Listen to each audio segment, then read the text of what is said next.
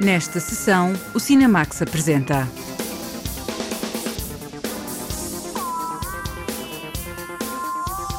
O Homem que Vendeu a Sua Pele, um drama político, ético, a partir de uma decisão artística.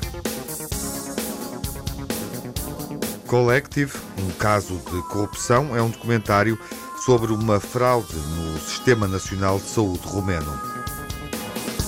O Festival de Cinema Luso-Brasileiro regressa a Santa Maria da Feira com duas estreias portuguesas.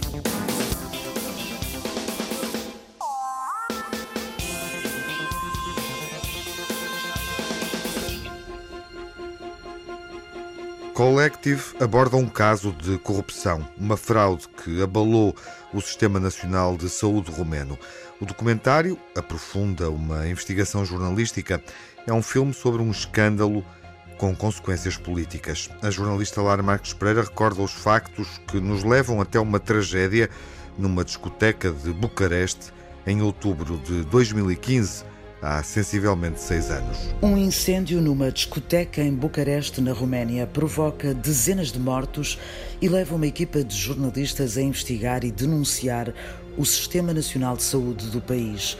Collective é o filme que acompanha todos os passos da investigação e foi o vencedor do Prémio Lux atribuído pelo Parlamento Europeu. O realizador Alexander Nanau dedicou o galardão às famílias das vítimas que ainda não conseguiram fazer justiça e aos jornalistas que não desistiram de procurar a verdade. I think this is an award most of all for the victims and their families for whom justice has still not been served in Romania. Five years later.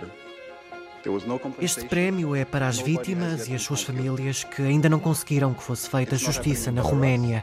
Cinco anos depois, ainda não houve qualquer indemnização e ninguém foi considerado culpado. Não aconteceu na Bielorrússia, está a acontecer na Roménia. É também um prémio para a resiliência e coragem de cidadãos comuns que se mostraram e mudaram a sociedade romena em 2016, porque tiveram a coragem de procurar a imprensa e dizer a verdade e porque tivemos jornalistas independentes que se mantiveram fiéis aos seus valores de informar, descobrimos o verdadeiro estado do sistema de saúde na Roménia, que finge estar a funcionar. Precisamos de cidadãos corajosos e precisamos de jornalistas que possam fazer o seu trabalho. Mesmo em democracias, como na Roménia, temos a sensação de que os líderes eleitos, de forma legítima, e as autoridades não gostam de ouvir a verdade sobre o que fazem. To do their work, even in democracies like Romania, we again have the feeling that rightfully elected leaders and authorities do not like to hear the truth about what they're doing.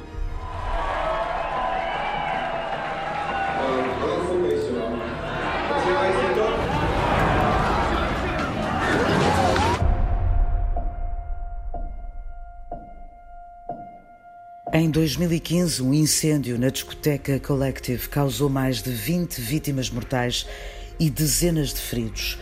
Nos dias que se seguiram, 38 dos internados viriam a morrer, apesar das garantias do governo de que o país tinha todas as condições para os salvar.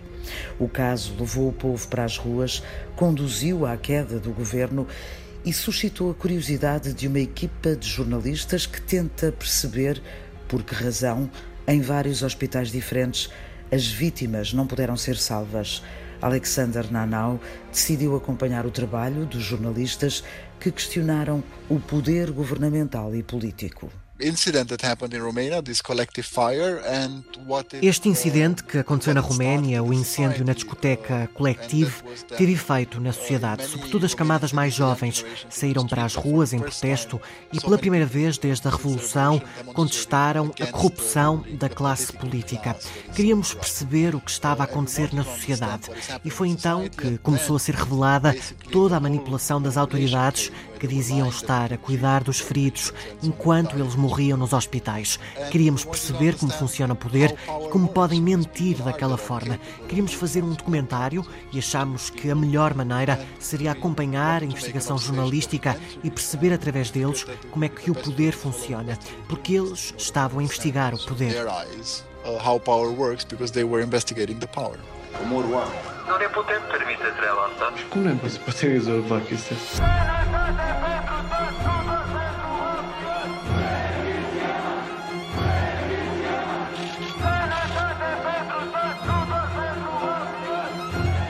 Și noi am avut o încredere oarbă în autorități. Iar ce vedem aici, de când am venit, e... E sub este puteți. O filme é uma obra fundamental numa altura em que a pandemia expôs as fragilidades do sistema de saúde em vários países e num tempo em que a imprensa é tantas vezes confrontada com a falta de manobra entre o descrédito e as pressões políticas. Uh,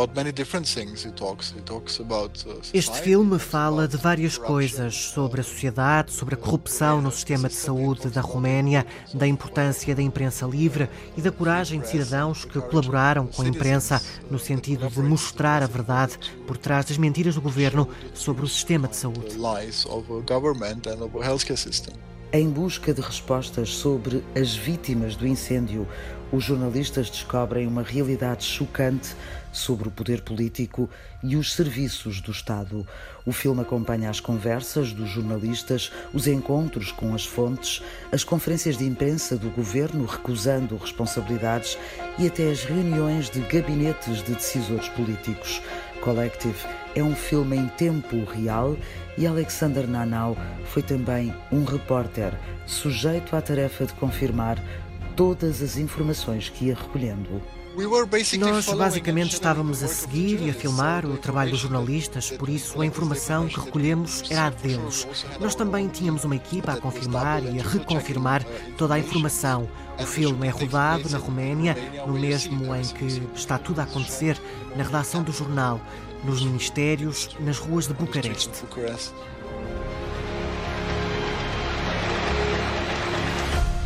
Povestea e atât de halucinantă încât mi-e teamă că o să pare nebuni. Sunt ministrul sănătății. Dar primul lucru pe care trebuie să-l faci ca să câștigi sau să recâștigi încrederea cuiva este să încetezi să-l minți. Apresentado no Festival de Veneza, Collective conseguiu a proeza de colocar a Roménia pela primeira vez na corrida aos Oscars, com a dupla nomeação nas categorias de melhor filme estrangeiro e melhor documentário. Acabou por sair sem prémios, mas na Roménia os efeitos do filme podem ter feito história. Passaram quatro anos desde que o filme foi feito e muita coisa mudou desde então. Se a pergunta é o que mudou depois da estreia do filme, muita gente o viu, batemos recordes de bilheteira antes dos cinemas fecharem devido à pandemia. Uma coisa muito importante que aconteceu foi a explosão do número de jornalistas denunciantes. Uma tragédia que coloca a nu as relações comprometedoras entre a política e as empresas e a forma como um sistema corrupto pode ameaçar vidas humanas.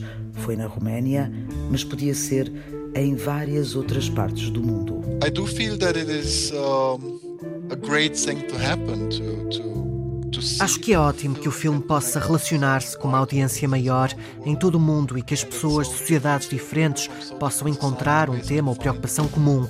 Digo muitas vezes que esta não é uma história romena, mas sobre a sociedade romena. Talvez a estrutura de poder e a nossa relação em sociedade e com o governo sejam muito semelhantes, independentemente de onde estamos.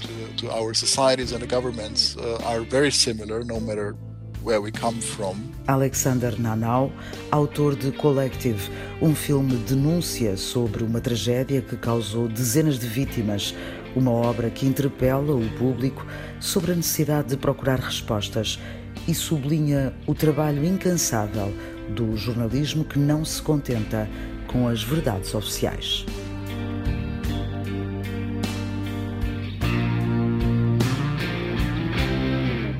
Um documentário com relevância internacional foi exibido no Festival de Veneza, nomeado para o Oscar e reconhecido com o Prémio Lux do Público, promovido pelo Parlamento Europeu. Olá, João Lopes. Olá, Tiago. Este é um filme com tradição e bastante original na forma como investiga e denuncia os factos. É verdade que existe toda uma nobre tradição de cinema sobre jornalismo, que terá um dos seus símbolos mais universais na realização de Alan J. Pakula, Os Homens do Presidente, sobre o caso Watergate, um título de 1976. Mas não é menos verdade que não haverá muitos filmes como Collective. Desta vez, o testemunho cinematográfico acompanha a própria investigação jornalística. Entre nós, o filme romeno recebeu o subtítulo Um Caso de Corrupção e as palavras não podiam ser mais adequadas. O ponto de partida é o incêndio trágico num clube noturno de nome Collective, precisamente, em Bucareste. Foi em outubro de 2015, provocando a morte imediata de 27 pessoas. Mas o mais estranho foi o facto de, nos meses seguintes, terem falecido mais 37 pessoas em resultado de queimaduras nem sempre especialmente graves. Dito de outro modo, os factos envolviam, primeiro, deficientes condições de higiene nos hospitais e depois toda uma rede de corrupção montada com o comércio dos produtos de limpeza e desinfetantes. Surpreendentemente ou não, foi um jornal desportivo, de seu nome Gazeta dos Desportos, que revelou tal esquema. O realizador do filme, Alexander Nanau, segue a par e passo o trabalho dos jornalistas num exercício que tem tanto de inventariação dos factos como de discussão moral. Estamos perante um caso invulgar de realismo à flor da pele e, nessa medida, uma bela homenagem ao jornalismo que não especula perante o escândalo, antes o investiga e tenta conhecer nos seus mais minúsculos detalhes. Nessa medida, Collective é também uma celebração dos poderes documentais do cinema. É uma abordagem cinematográfica que podemos considerar divergente dos documentários ou reportagens que habitualmente vemos na televisão e com o suspense próprio de um thriller. Collective, um caso de corrupção. O filme romeno, que foi nomeado aos Oscars de melhor documentário e recebeu o prémio Lux do Parlamento Europeu, atribuído pelo público. O Homem que Vendeu a Sua Pele é um filme que levanta questões éticas e também políticas através de uma decisão artística, de uma decisão pessoal. A jornalista Margarida Vaz entrevistou a realizadora deste drama, onde um refugiado sírio faz uma tatuagem, mas não é uma tatuagem qualquer. A partir de uma história de amor, o filme O Homem que Vendeu a Sua Pele cruza dois mundos: o mundo da arte contemporânea e o mundo dos refugiados. What do you think you're a you're a genie? Jeffrey Godefroy turns worthless objects into works that cost millions and millions of dollars just by signing them. You want my soul? I want your back. O Homem que Vendeu a Sua Pele foi inspirado na vida real. A semente foi lançada quando a realizadora tunisina Kaouter Benenia viu no Museu do Louvre uma exposição do artista belga Vin Delavoye este tatuou as costas de um homem e exibiu em museus de todo o mundo. L'idée m'est venue euh, do travail de l'artiste belge Wim Delvoye, que a ideia surgiu quando vi um trabalho do artista belge Wim Delvoye. Fez uma tatuagem verdadeira num homem que depois esteve exposto em vários museus, incluindo o Louvre, foi lá que, que o vi. Achei a imagem tão provocante e chocante que não me saiu da cabeça durante vários meses. Não sabia o que fazer com esta imagem. Aos poucos, comecei a questionar-me. Quem é este homem? Por que aceitou? Que negócio foi este? Pensei no drama de Fausto, no dilema faustiano. Estava em contacto com amigos sírios que tinham histórias incríveis, verdadeiras odisseias de refugiados. Pouco e pouco, estas ideias começaram a fazer sentido e surgiu este filme.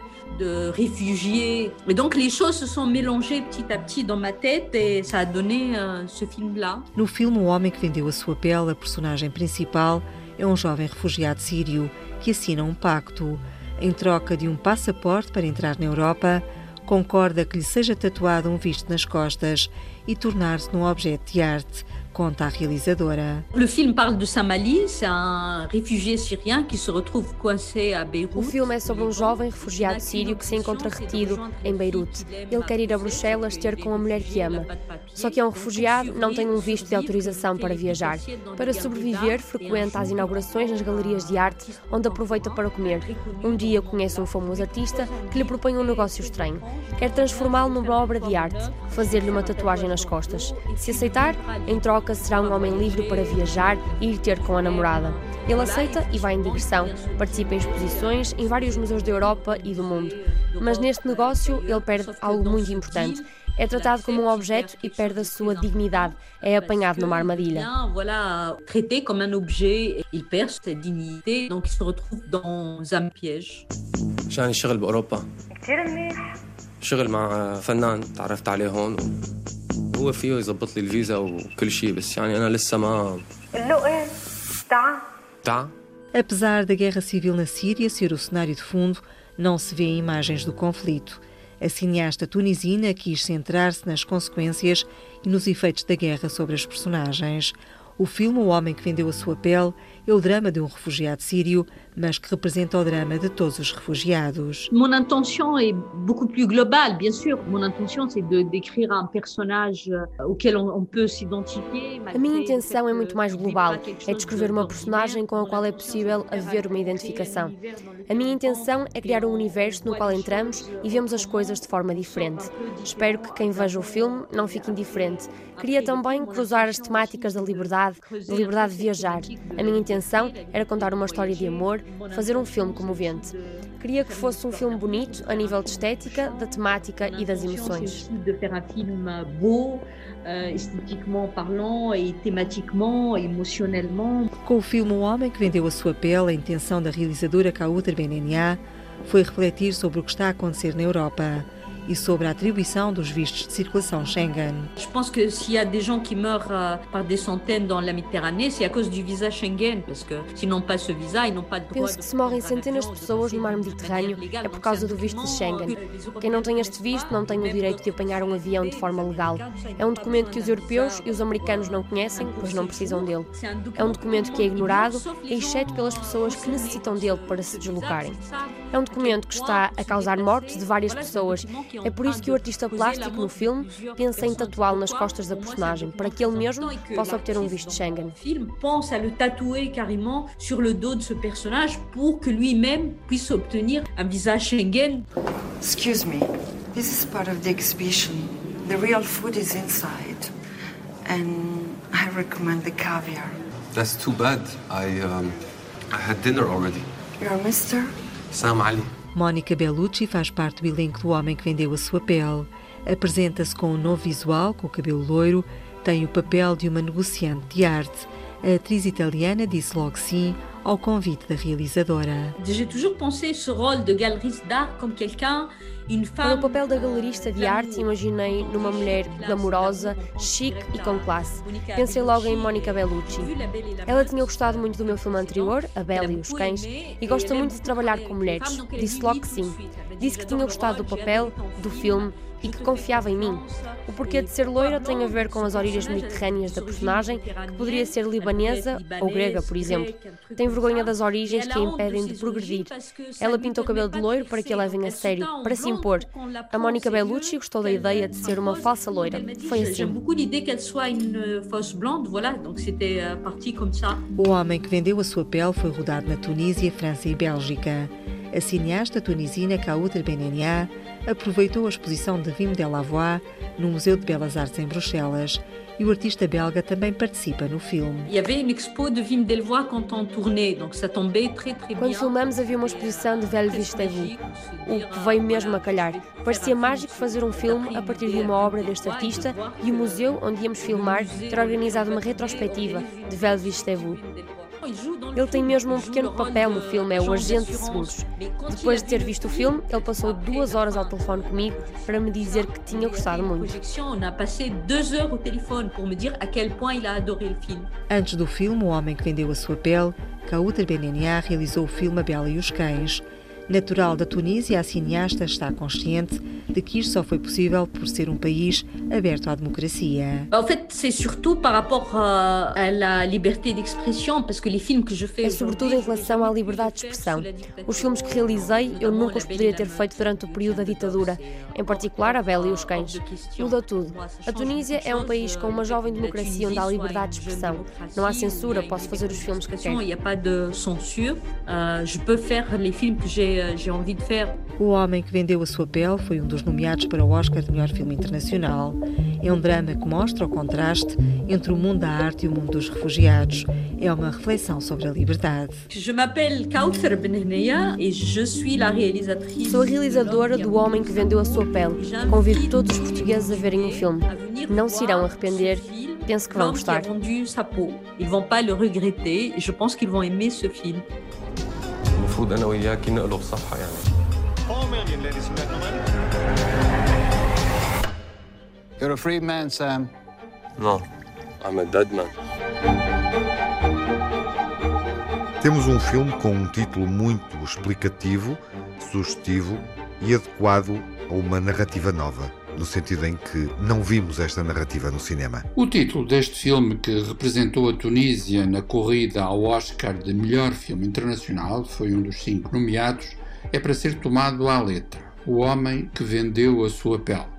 Ou seja, o protagonista é um refugiado sírio que, por assim dizer, aluga o seu corpo, mais exatamente as suas costas, para que um artista plástico nelas faça uma tatuagem que irá ser exibida em museus. Literalmente, o próprio protagonista terá que se expor durante horas à curiosidade dos visitantes.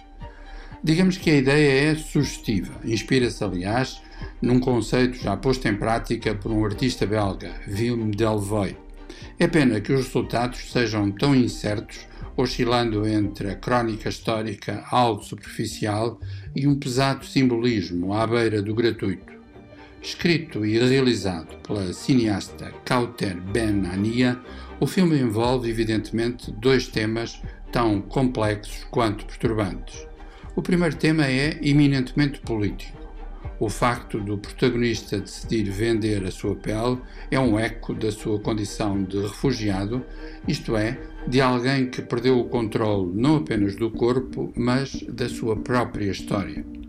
Depois temos a questão dos limites da intervenção artística.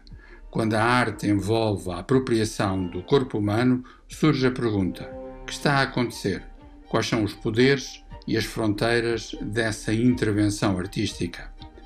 É pena que o filme não consiga definir e estabilizar o seu próprio discurso, ficando-se por um zigue-zague, algo mecânico, por vezes francamente simplista, entre o fresco histórico e a parábola política.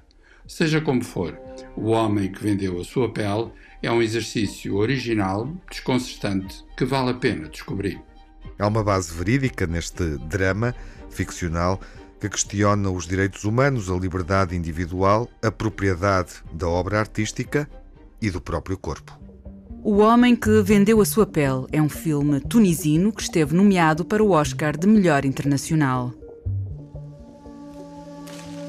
O festival dedicado ao cinema lusófono de Portugal e do Brasil retoma a programação após ter sido suspenso na edição anterior, no ano passado, por causa da pandemia. O Diamandino José assinala este regresso à sala de cinema em Santa Maria da Feira de um festival que ainda lida com a pandemia e, sobretudo, com a dificuldade para receber convidados vindos do Brasil. Depois de uma pausa forçada pela pandemia, o Festival de Cinema Luso-Brasileiro de Santa Maria da Feira regressa em força para a edição 23 a partir do próximo domingo. O diretor do certame, Américo Santos, desvenda o que foi preparado para este tão desejado regresso de um festival que sempre teve como lema o confronto saudável entre duas cinematografias ligadas pela mesma língua. É um regresso feito, apesar de tudo, num contexto difícil, mas estamos uh, muito entusiasmados, ou seja, uh, temos uma equipa muito uh, agarrida a trabalhar para montar um festival num, num contexto muito difícil. para terem uma ideia, nós decidimos avançar com o festival a partir do momento em que foi autorizada. Um, foi dada, foi dada autorização para os espaços culturais funcionarem após as, as 22h30. E, portanto, a partir daí, nós já tínhamos um festival mais ou menos numa backup, se isto se pode dizer, eh, foi iniciar todos os contactos, eh, falar com toda a gente num tempo recorde. Em suma, é um festival que nos está a motivar imenso e uh, temos pena, e é isso sim, é o, é o é o, é o nosso grande, a nossa grande lacuna neste momento, que não temos convidados vindos do Brasil, porque obriga uma quarentena de, de 14 dias e, portanto, de facto não teremos, mas teremos sim ainda bastantes brasileiros, mas uns a residir, a residir em Lisboa, outros na Europa, serão com eles que iremos fazer o festival, obviamente com todos os diretores portugueses também, com filmes presentes.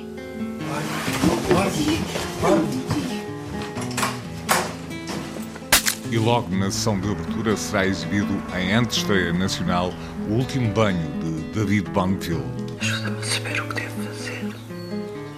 É uma primeira obra promissora do meu ponto de vista. Uh, uh, achamos que portanto, era um filme que já estava, estava comprometido com o festival há, há bastante tempo e uh, para nós era importante, uh, é, uma, é uma primeira obra, este também sempre é um festival muito aberto uh, às descobertas e achamos que é uma, de facto, como disse, uma, uma realização uma, muito promissora de David Bonneville. há um excelente trabalho de atores, com mais um, um enorme desempenho da, da Anabela Moreira e a revelação do Martim Canavarro. No que diz respeito ao cinema português, há ainda um outro filme que merece especial destaque Trata-se de Mar Infinito, de Carlos Amaral, rara incursão na ficção científica, com produção de Rodrigo Areias. Imaginando que conseguias desencriptar aquela merda. E depois? Metias o teu nome na lista e aparecias lá com uma malinha na mão, é?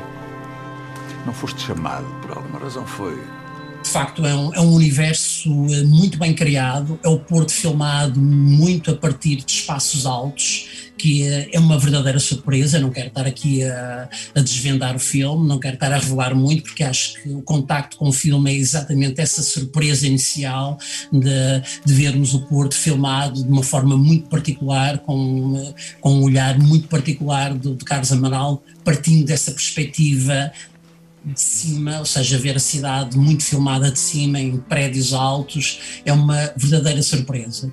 Mas há mais, muito mais, em relação ao cinema português e também ao brasileiro. Em alguns casos, Ambas as cinematografias proporcionarão conversas e homenagens. Temos um, uma conversa com o João Nicolau, um debate, que é um debate muito particular, uma coisa muito própria de Santa Maria da Feira, Santa Maria da Feira, feita sob três perspectivas. Eh, a perspectiva da crítica, do próprio realizador e da sua família cinematográfica. O que é que eu quero dizer com isto? Ou seja, são os atores, os técnicos, todos aqueles que ajudam no processo criativo de, de um filme.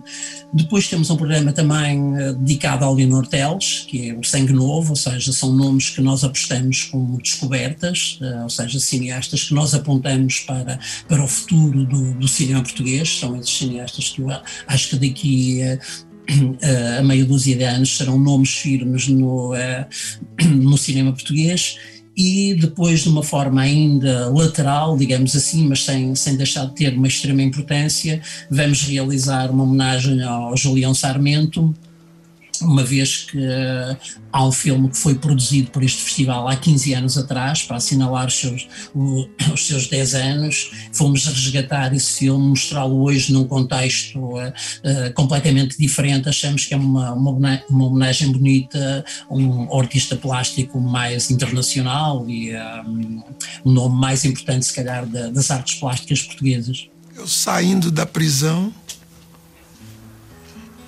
em 69,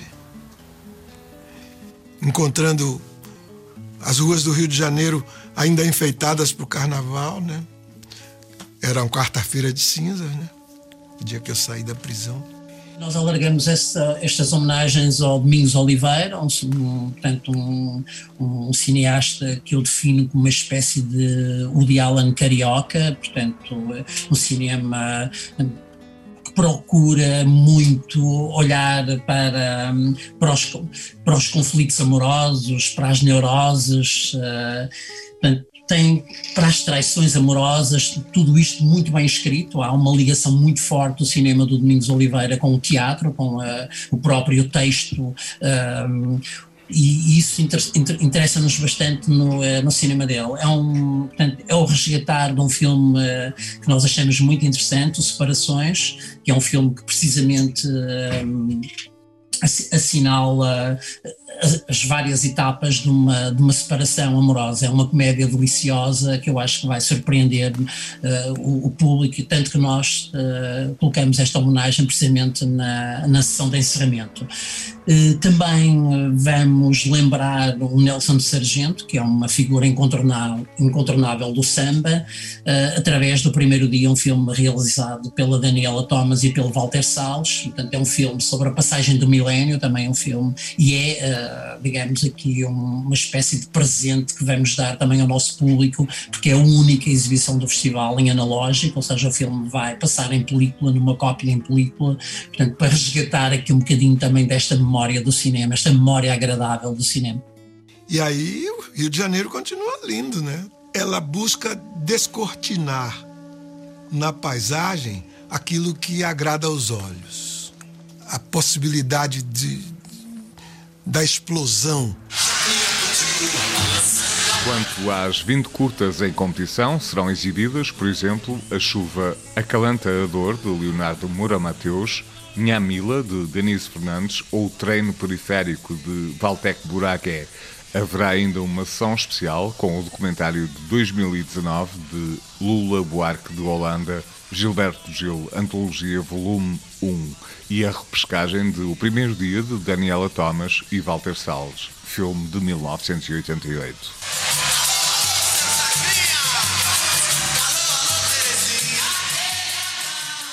O cinema de dois países ligados pela mesma língua, com mais ou menos sotaque, num festival que promove duas estreias portuguesas, duas longas-metragens. São duas primeiras longas-metragens.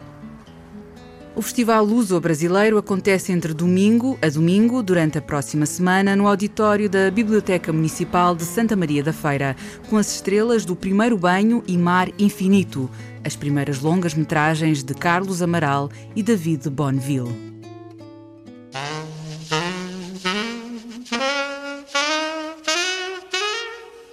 A relevância e o poder do jornalismo de investigação numa sociedade informada, a capacidade de expor fraudes das instituições que governam o povo é a questão central do documentário Collective.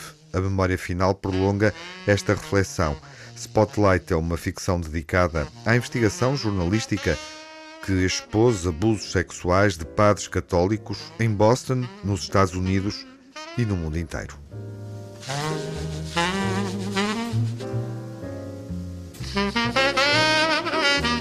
O filme romeno Coletivo, um caso de corrupção, é um notável balanço de uma dramática investigação jornalística. Entra, por isso, diretamente para uma galeria de obras que, nos mais diversos contextos de produção ao longo de muitas décadas, têm analisado o modo como o jornalismo mais sério e mais exigente pode desempenhar um fundamental papel social e político, ou seja, um instrumento ao serviço da verdade.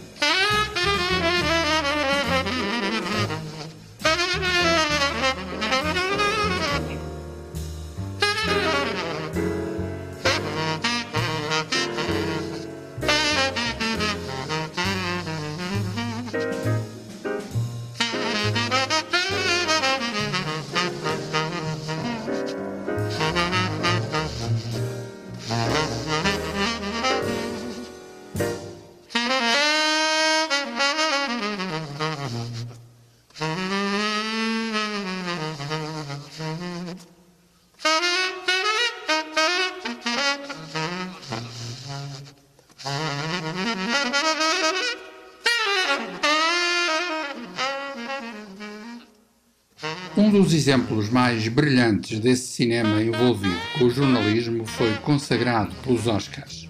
O caso Spotlight apenas ganhou duas estatuetas douradas, mas foram bem importantes: melhor argumento original e melhor filme de 2015. Em foco está a investigação de um grupo de jornalistas do Boston Globe sobre os casos de assédio sexual praticados por membros da Igreja Católica, casos, a certa altura, ocultados pela própria Diocese de Boston. Ponto fundamental: o notável elenco, incluindo, entre outros, Mark Ruffalo, Michael Keaton e Rachel McAdams. I was doing my job. Yeah, you and everyone else. I am here because I care. We're going to tell this story. We're going to tell it right. I'm hoping we can keep this between us until we all get on the same page. Is that why we're here, to get on the same page? We've got two stories here. A story about degenerate clergy, and a story about a bunch of lawyers turning child abuse into a cottage industry. Which story do you want us to write? Because we're writing one of them. I'm not crazy. They control everything. This is not just Boston. It's the whole country. It's the whole world. It could have been you. It could have been me. It could have been any of us.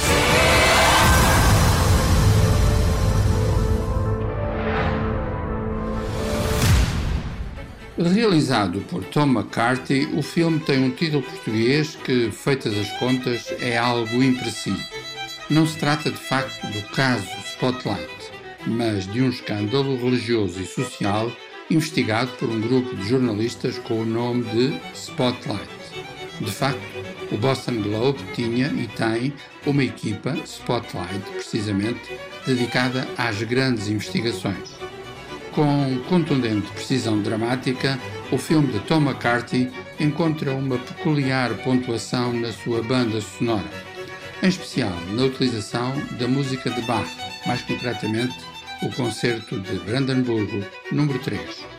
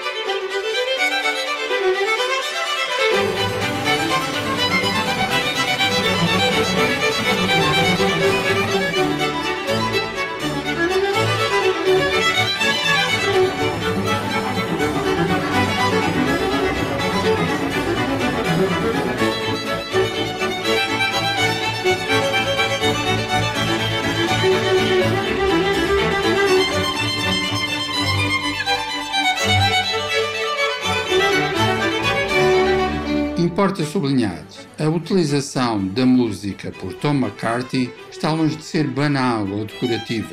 Vale a pena recordar, por exemplo, os temas hispânicos que pontuavam a banda sonora do seu filme de 2007, O Visitante, filme que valeu uma nomeação ao ator Richard Jenkins. O mesmo se poderá dizer sobre o caso Spotlight, nomeadamente através de These Exiled Ears, um tema dos Flogging Molly, uma banda de Los Angeles conhecida pelos cruzamentos da tradição celta com as sonoridades punk, ou seja, a letra Celtic Punk.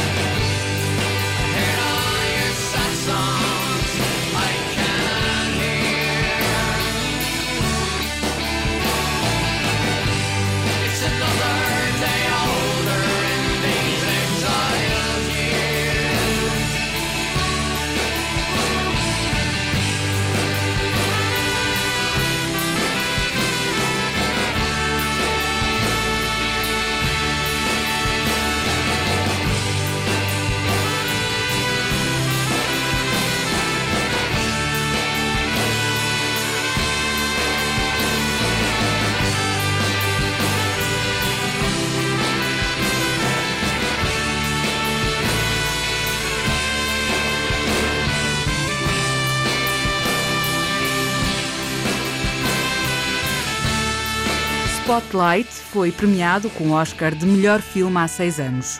Uma memória final muito recente. Um filme recordado a propósito da estreia de Collective. O Último Banho tem a estreia marcada para o Festival Luso-Brasileiro e chega aos cinemas nacionais na próxima semana.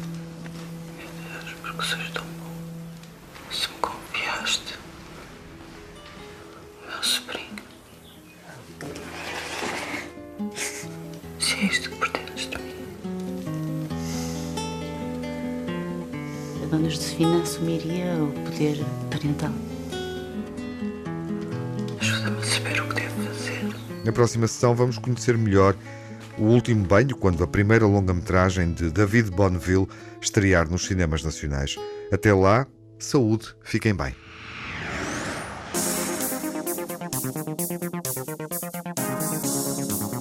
No Cinemax correm os créditos finais.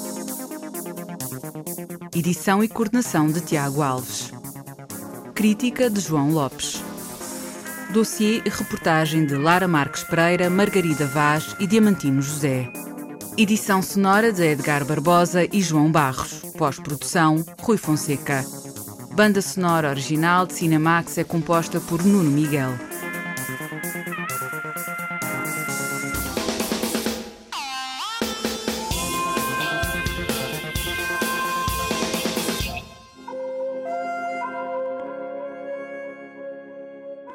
Cinemax é um canal de cinema em português, com sessões de curtas-metragens na RTP2. Toda a atualidade na página digital rtp.pt/cinemax e também nas redes sociais. Torne-se fã no Facebook e siga-nos no Twitter.